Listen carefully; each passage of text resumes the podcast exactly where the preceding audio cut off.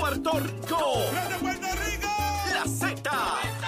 WZNTFM 93.7 San Juan, WZMTFM 93.3 Ponce y WIOB 97.5 Mayagüez. La que representa la salsa en la isla del encanto. De aquí para. A través de la aplicación La Música Z93. Tu, tu emisora nacional de la salsa. Este segmento es presentado por Grand Wagoneer, el regreso de una leyenda.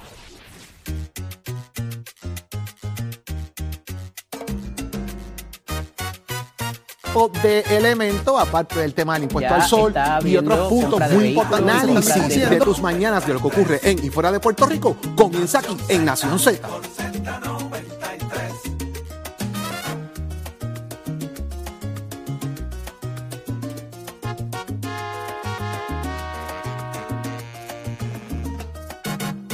de elemento, aparte del tema del impuesto Ya al sol y otros puntos muy importantes. Análisis de tus mañanas de lo que ocurre en y fuera de Puerto Rico comienza aquí en Nación Z.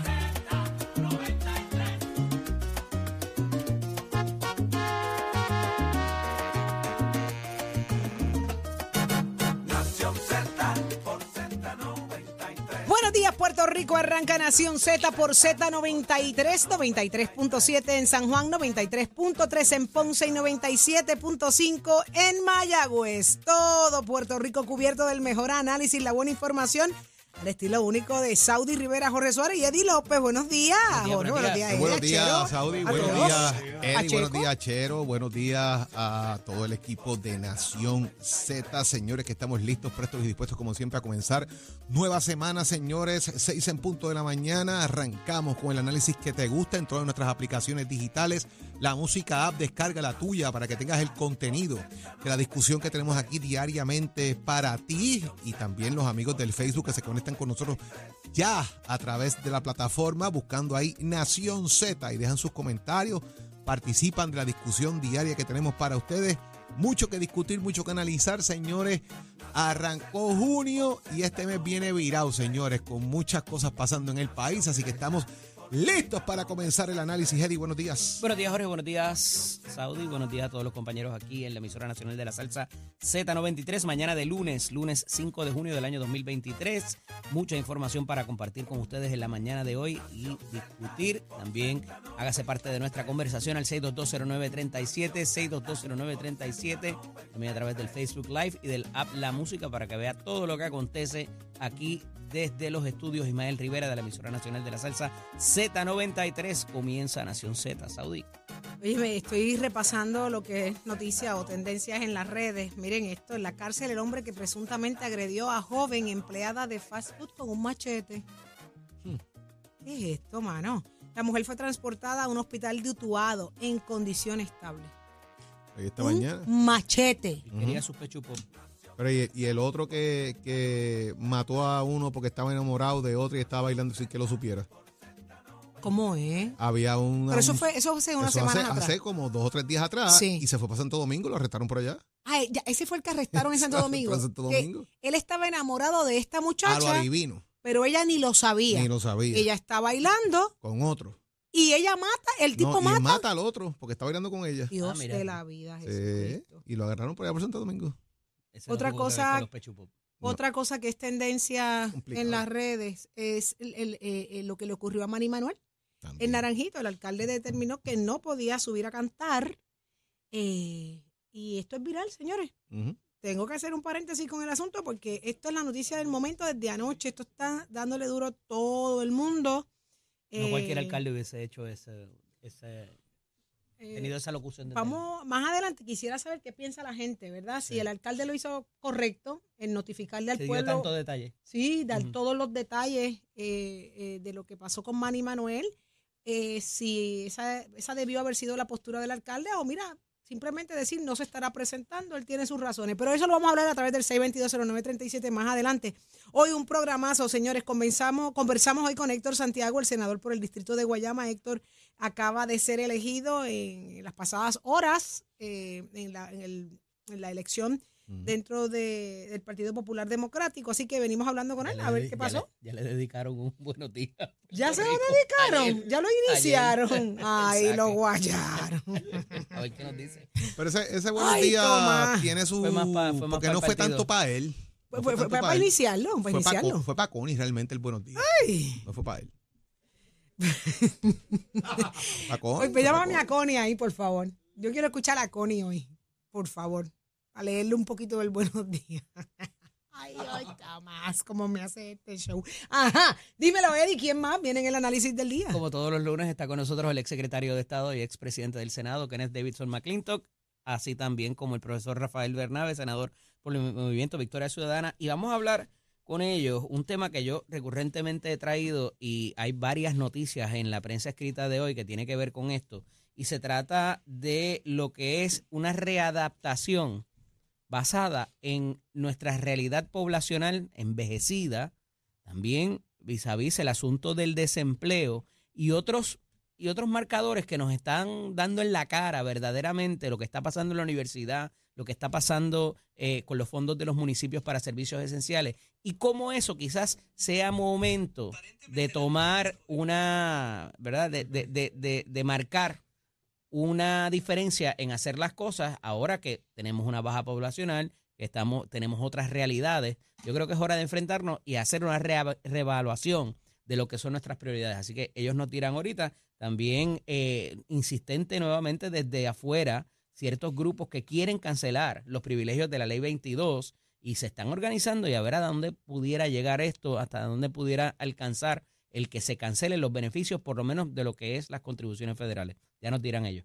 Vamos a ver qué tienen que contarnos, pero Jorge, ¿con quién más? ¿Funciona o no funciona Turnos PR? Señores, por ahí viene Katiria Gutiérrez a explicarnos cómo está funcionando la plataforma y qué beneficios tiene para usted eh, realizar gestiones a través de diferentes agencias del gobierno. Mm, Antes que había. Ah, ole. Antes, fila, ¿Y ahora? Turnos Ahora PR. por lo menos ahí, tú sabes. Vamos a ver cómo funciona, a ver cómo funciona eso. Filas online, dice Pacheco. Filas online. Ah, bueno. Ah, Venimos con eso y más, señores, y otra vez, obviamente, a través del 6220937, abrimos nuestras líneas telefónicas. Hoy queremos hablar de muchas cosas, pero entre ellas, si el alcalde de Naranjito hizo lo correcto o no en dejarle saber a todo el pueblo lo que había pasado y en las condiciones en las que aparentemente se presentó Manny Manuel en este municipio en medio de una celebración. Así que usted pendiente 6220937, es el momento de usted analizar eh, y hacerse parte de esta conversación. tengo una, una pregunta para ti. Una ahorita. pregunta para mí, ¿Cómo te ahorita. comportas como, como peatón? ¿Y Yo- ¿Cómo te comportas como conductora? asustadísima. Si tú llegas a ver lo que me hizo un animal ahora mismo, porque es una bestia y permita a Dios y me esté escuchando para decirle que es un animal. Yo ay, perdón, yo me creo que estoy jangueando, yo me creo que hoy es domingo. Yo me creo que estoy domingo dicho- con cerveza en mano. Pero es verdad, eres una bestia. Vengo aquí ahora, ahí en la entrada. El tipo viene al frente, normal. El tipo se tira para toda la izquierda. Yo juro que es que él va para la izquierda. Ajá. Mi amor, ¿tú sabes lo que hizo la bestia? Él se tiró, cogió todo el carril de la izquierda, no venía nadie. Él abrió, hizo una W, una, una W, una U, completa para doblar para la derecha. Y yo me, yo sigo mi camino. O sea que Por poco me mete, pero me iba a meter, pero sólido. Así que eres una bestia. Collera. ¿Te acordaste Saludos. de su mamá? Que qué? Yo, pero sabrás que yo soy guapa. ¿sabes? Frené, le metí tres bocinas y metí reversazo para ver, decirle que era una bestia. Para que él sí yo no me, no me escuchó. Pero te porque- está escuchando ahora. Me está escuchando bendiga. Saludo a la bestia. Ojalá me Saludito a la escuche saludo ahora. a la bestia. Canto de charlatán y collera. irresponsable. ¿Sabes lo que, que tú coges todo el carril de la izquierda para, para tú doblar a la derecha? Que tú no esperas que a que, esa persona, que esa persona va para la A izquierda. veces las carreteras mandatan que se hagan ese tipo de cosas. Mira, esa carretera de ahí. Ese es donde te sobó el palo. En la ent- eh, ahí, al ladito. Mira, mira. Mira, pero te hago la pregunta. Te hago la pregunta porque oh, este, Bueno, pues es que, es ¿Cómo que hay, mucho, hay mucho, los- mucha bestia guiando y hay mucha gente irresponsable que son peatones. para los conductores te pueden dar una multa, pero para los peatones está Hay multa. ¿Y a dónde te la van ¿Cómo a la vas a ver? Ah, ¿Dónde te la usted, guardia tiene que intervenir. Si usted cruza, Ajá. usted Ajá. cruza en una luz Ajá. ¿Qué verde, el ¿Qué- policía qué- tiene que se- detenerlo. ¿Dónde haces el. Ah, bueno, yo no sé, le tienen que ¿Dónde te la entregar un boleto. ¿Dónde- ¿Y a, a base de qué? ¿Dónde está el Interesante. Y tú una sabes barra que de hielo en casa para que la anote. No esté interesante, Porque, porque- yo como peatón necesito una licencia para caminar por la ¿Cómo te calle. No, Pues- pues ¿dónde me mira. vas a dar el, ticket? Qué bueno está ese tema, porque eso de la multa es el cierto. asunto de los turistas también cuando pelean Cuando en la calle y todo ese tipo de cosas, como tú, digo, te los puedes llevar arrestados y llevarles un caso. Denuncias. En- De ordinario es menos grave, exacto, pero entonces, ¿cómo, eh, eh, cómo vuelves esto compulsorio? Eh, de alguna manera. Otras jurisdicciones lo han hecho eh, y pues te meten en un tanquecito allí, eh, crean un tipo cuartel y allí te mandan en lo que tú, en lo que tú te aprendes Ay, a Jesús. comportarse. Pues mira, O pagas la multa. Y si no pagas la multa, pues no te sacan del Yo tanquecito. recuerdo una campaña clarísima de la, del peatón que, que, se, que cruza una luz verde, que interrumpe el tránsito. eh, pero, Pero es que, pero mira, en este, es que en este país sentido. la gente se zumba el garete a cruzar Sí, la calle. O sea, oye, están, oye, no le están los puentes peatonales para poner rótulos, sí. porque la gente no los usa. Ay, para que Vas a Spider-Man- Nueva York y tú te detienes en usa. esa luz No hasta que el usa, muñequito no exacto. cambia, tú no te tiras, pero Y en aquí todos la lados lo gente... Pero hacen. no lo en quería todos decir, pero lados. allí es donde, si, y Claro. el peatón, en lo que se llama el jaywalking, si tú eh, haces eso, el policía te lleva y te tiran allí en el tanquecito en un cuartel hasta que pagues la multa. Muy O- bien. o- Ba- basado en que la Como te ley vuelvas prevé para sobrio. eso. Aquí no hay forma de hacer eso porque la ley no está prevista para eso. Sin embargo, hubo una campaña seria. Claro, incluso eh, eh, llegaron un momento dado unos boletos administrativos de orientación en un momento dado. Eh, y salieron unos anuncios, yo recuerdo de que te- de- incluso el conductor paraba, hacía el pare encima de las líneas de cruzar de peatones y los peatones le caminaban por encima de los bonetes al carro porque están obstruyendo mi paso, etcétera, Ajá. ¿verdad? ¿Te acuerdas de ¿Qué esa cosa? pudiera pasar Entonces, la pregunta es, la pregunta es, ¿cómo yo intervengo entonces con el peatón? De alguna manera, ¿dónde hago el gravamen? ¿Cómo le doy un boleto? Porque el peatón no tiene que tener una licencia. El peatón no tiene que tener un malvete pegado en la caja del pecho para yo girar contra él. O sea, es interesante levantar este issue con los, con los, con los amigos ahorita que nos llamen, Saudi, porque es un buen debate. Es ¿Cómo extraordinario. no todo el mundo tiene licencia Y- de conducir. y- muchas otros de las situaciones que están es el DNI, ocurriendo. es un documento de identificación que lo tienes que tener contigo, porque si no el policía te lleva también. Y tú tienes que, enséñeme su DNI en Colombia, en, en muchos Sí, lo otros- que le dice la cédula. La cédula, exactamente. Ah. Tienes que tener tu cédula. Y en otros lugares la cédula Y eso se renueva. O y la que ahí es cédula que también ha servido en algunos otros países también para perseguir gente. Sí. Porque dependiendo qué tipo de tribu vienes, ¿sí? Pero ¿por qué tú miras a Saudi cuando hablas Con de tipo de tribu? Porque yo soy porque tiene que ver también. la si- tribu de si, usted va para Ruanda, Taína. cuando el genocidio de Ruanda fue basado en la cédula. Determinaban precisamente Ah, cuál era tu presencia impar. Ah, y tú ah, venías y sacabas si tú eras U, tú eras Tutsi, lo que fuera, dependiendo de dónde tú venías, la mayoría trató de matar a la minoría partiendo de tu cédula. Eso fue genocidio en los 90 en Ruanda. Así que la cédula también sirvió para perseguir gente en un momento dado. Imagínate, aquí es Punto importante. carpeteo. Y lo interesante es que también muchos accidentes de tránsito que se están dando con peatones son porque los peatones están cruzando donde no deben. ¿Dónde no deben? O sea que no necesariamente todo es culpa del conductor, también el peatón tiene una responsabilidad. Y, y es un buen debate levantarlo. en Genial. Vamos a hablarlo más adelante, a ver qué tiene que decir nuestra gente. Eh, pero vamos a hablar también del nuevo senador del Partido Popular Democrático. Fue electo ayer, eran cinco los aspirantes. Este joven vino aquí, se entrevistó Ah, con nosotros en, en Héctor. Nación Z. Y Se Jorge, llama y Jorge lo dijo. Héctor Santiago. Héctor eh, fue presidente de la juventud del Partido Popular Democrático. Ujú. Héctor fue miembro de la Junta de Gobierno del Partido Popular Democrático. Es ayudante de ayuda al ciudadano y asuntos administrativos del municipio eh, de Salinas. Estuvo involucrado en la campaña de Luis Javier Hernández, ¿verdad? En, eh, allá en, en- en- para la presidencia del Partido Popular. Así que basado en, en todos estos aspectos, conoce muy bien el distrito de Guayama. La gente conoce su, su, su argot también en esa área. En una campaña donde yo había dicho que votaban 300 personas, votaron 382. Así que sobrepasaron De los números 540. de 535. O sea, votó el 71% de las personas que tenían derecho a votar en esa elección. Interesante por demás porque votó más quizás de lo que hubiésemos esperado. Usualmente uno espera el 60%. Así que votó el 71% de participación. 129 votos Héctor Santiago, 104 votos Ángel Rodríguez, el ex senador que llega segundo, que muchas personas no lo veían venir eh, como, como la persona que pudiese llegar por asuntos, eh, y lo digo en asunto de estructura de cómo se estaba hecha la elección. Se vota en Guayama. Ángel Rodríguez, por ejemplo, es, Es de Comerío. delegado. Su, su fuerza está en la parte norte del distrito en gran medida, no en la parte sur del distrito de Guayama. No necesariamente el electorado, es por, dele- es Sí, por delegados, pero volvemos, o sea, ¿verdad? Y también la capacidad de cuántos delegados tienen esos municipios. Y de repente eh, tienes una elección bastante cerrada, 129 a 104 votos, 20 y pico de votos al fin y al cabo. Fue la, la elección de, de Héctor Santiago a esta, a esta posición. Esto dejó fuera, y es bueno resaltarlo, eh, a Eder Ortiz, Que la semana pasada estábamos discutiendo si tenía derecho a, a- a- a apelar o no apelar. Envió una carta diciendo que lo sacaran de la contienda, luego de que la Junta de Gobierno también evaluara su petición de alzada a esos Me fines. La pareció súper elegante esa carta. la Jorge. junta yo no la encontré tan elegante, ¿No? porque le metió bastante fuerte al Partido Popular De que en la era carta, injusto el de que era injusto y lo demás. Y a mí me parece que esto es un asunto procesal, ¿verdad? ¿Por qué? La ley dice que usted tiene que ser elector del distrito un año antes que usted aspira a la posición. Pues cuando sacan el tracto, legis- el tracto electoral, cosa que usted lo puede ver porque eso se busca en la comisión, usted hace su tracto electoral y saben cuántas veces, qué transferencias tú has hecho, cuál es tu récord. Eder votó en el 2012 en Guaynabo, 2016 en Guaynabo, 2020 en Guaynabo y días antes de la elección a la presidencia del Partido Popular hace una transferencia en Orocovis. Caramba. Y aparece, incluso fue, fue votado añadido a mano en la elección. Por lo tanto, no está, su domicilio electoral no es Orocovis, un año antes de, eh, la, de la elección a presidente. Él podía votar en esta, en esta elección. ¿Por qué? Porque ya hizo una transferencia al distrito de Guayama y puede acá, hacerlo, pero ¿cuál es- no puede, no puede ser elector porque tiene un año antes. Edel, Edel no fue. Él fue comisión electoral. Pero entonces ahí hay una No sé, intención. no- Tú no conoces sé. la ley.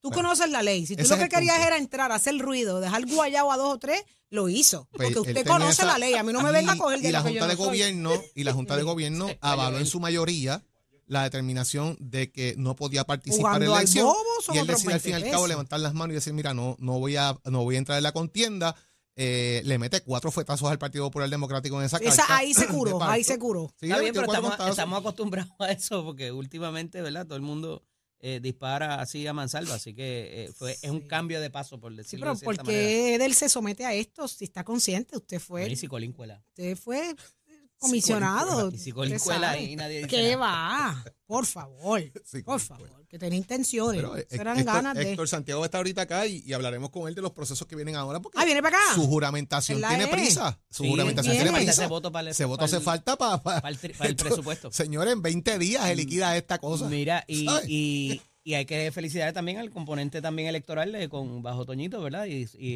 el secre- aunque es secretario, no necesariamente Bajo Carla Carla Anglero. Este, que eh, ya a las, ¿qué? A las tres, A- antes a de las 3 de la de la tarde tarde ya habían resultados, cuadrado. así que una certificación del partido, así que Uf, todo qué corrió rápido. bastante bien. Qué bueno. Bueno, cuando eran correa a las 300 y pico ¡Oh! personas. Dios mío, qué 500 miedo, qué miedo. Yo decía, Dios mío, ¿te imaginas que nos toca Acuérdate saber el resultado el escuela, un, miércoles? un solo centro de votación. Que era Pero un- qué nervios. No ve, yo dije, ay, el miércoles sabemos el resultado. Y menos mal que no hay recuento ahí. ay, gloria a Dios, tú te Hasta imaginas. El, el No es que no domingo, pueda verlo. Ellos, renunciaron al recuento antes de abrir la. Llegaron a un acuerdo antes de que se encontraran las papeletas. Que si renunciaban a los recuentos, todos dijeron que sí. Así que, según tengo entendido, así que no hay, no hay recuento. Qué nervios, qué nervios, qué nervios.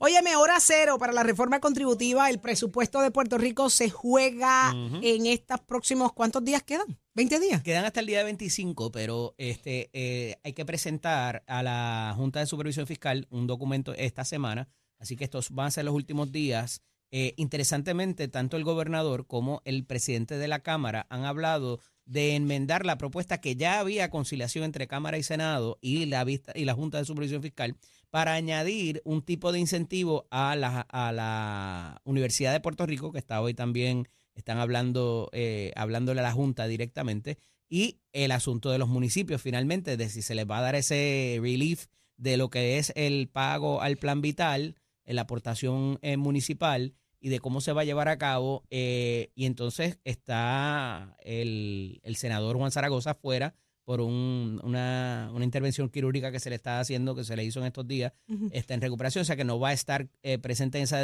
discusión, fuera del- de su equipo técnico. Estaría a la cabeza de esto el representante Jesús Santa, presidente de la Comisión de Hacienda de la Cámara, y eh, evidentemente cuál va a ser eh, la reacción de la Junta, de AFAF y del gobernador también, de cómo se vaya a conciliar este esfuerzo para allegarle dinero tanto a la IUPI como a los municipios de, de cualquier manera que sea, ante el tranque completo y manifiesto de la Junta de Supervisión Fiscal de, allegarle dinero a cualquiera de los dos, a menos que hagan unas reformas y unas, eh, unos cambios significativos a su manera de operar. Jorge. También lo de la UPI, me parece que es importante entrar Súper en ese tema, lo de la UPR, porque la UPR está en una discusión con la Junta de Supervisión Fiscal a raíz de que le están colocando unas condiciones diferentes que a los demás.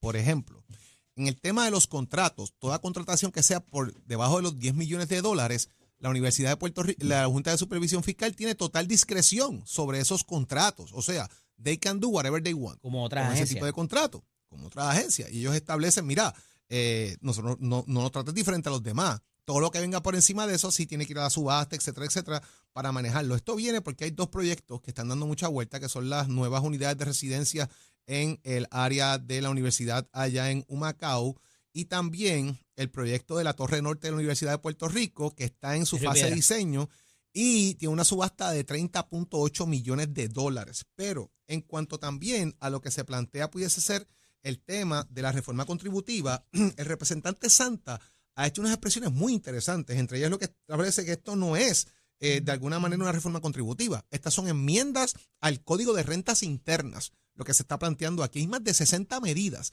que se han planteado para atender lo que es el Código de Rentas Internas. Ellos entienden que puede aprobarse en, la Cámara, estará bien apretado para aprobarse en el Senado eh, las enmiendas que se están eh, planteando, ya que el presupuesto debe aprobarse probablemente, y fue el deadline que estableció Tatito Hernández el día de mañana. Yeah. Seis. ¿Por qué? Porque la Junta tiene que tener el presupuesto en mano de antemano. Así que eso también Ole. ejerce una camisa de fuerza en la legislatura. ¿Te acuerdas que hablábamos la semana pasada del ataponamiento de medidas? Ajá. Es para ponerle estas cositas así por ahí como el que se y no lo siente.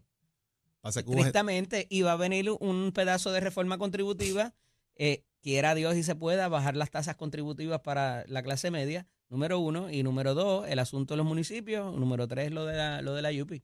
Lo van a meter por ahí. lo de los municipios está en los temas discrecionales y también lo de la YUPI. Vamos a ver si esos chavitos los dejan Pero ahí la, o los la ponen- reforma contributiva va les aparte porque vas al código y apellido a eso. De acuerdo. Y eso va por ahí. Así que vamos a ver cómo parte. Pero va- viene reforma contributiva Vamos a ver Van a la frase del día de hoy de Eddie, como en Sesame Street, vamos a ver si Colin cuela.